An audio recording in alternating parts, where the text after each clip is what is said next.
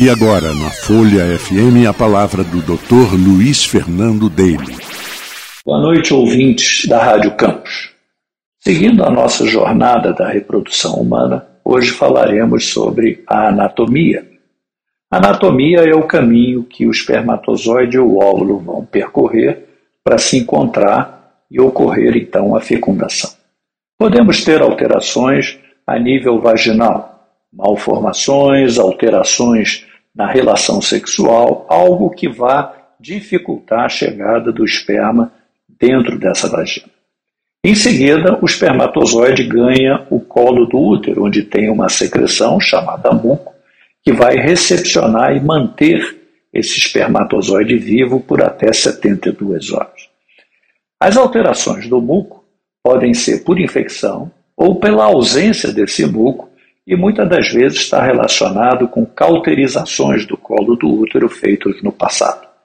A cavidade uterina, teremos então a possibilidade de termos obstruções, miomas, sinéquias. Sinéquias são colamentos da parede do útero, pólipos que podem dificultar a chegada do embrião. E finalmente chegamos à trompa e poderemos ter tão simplesmente uma obstrução, que é uma dificuldade total do espermatozoide e o óvulo conseguirem se encontrar, como podemos ter aderências e essas aderências dificultarem a movimentação da trompa na hora de buscar o óvulo no ovário. Então, essas alterações são facilmente analisadas e avaliadas por uma radiografia da trompa, que tem um nome enorme chamado esterossalpingografia. Ela vai nos dar evidências visuais da cavidade da trompa e da saída da trompa para a cavidade abdominal. Outros exames podem ser feitos para elucidar algumas dúvidas, como a ressonância, a esteroscopia e a ultrassonografia.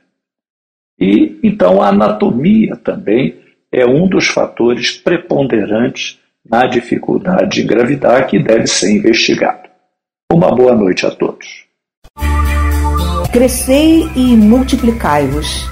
E se não der certo, a Folha FM apresenta todas as quintas-feiras, às 18h20, os mitos e verdades da reprodução humana. A Clínica Daily de Reprodução Humana Assistida lhe oferece o caminho para os casais com dificuldade para engravidar ou manter uma gravidez até o final.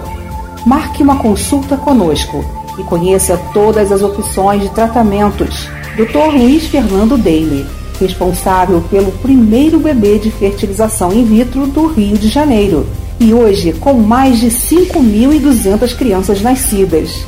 Clínica Daly. Telefone 21 2543 3113.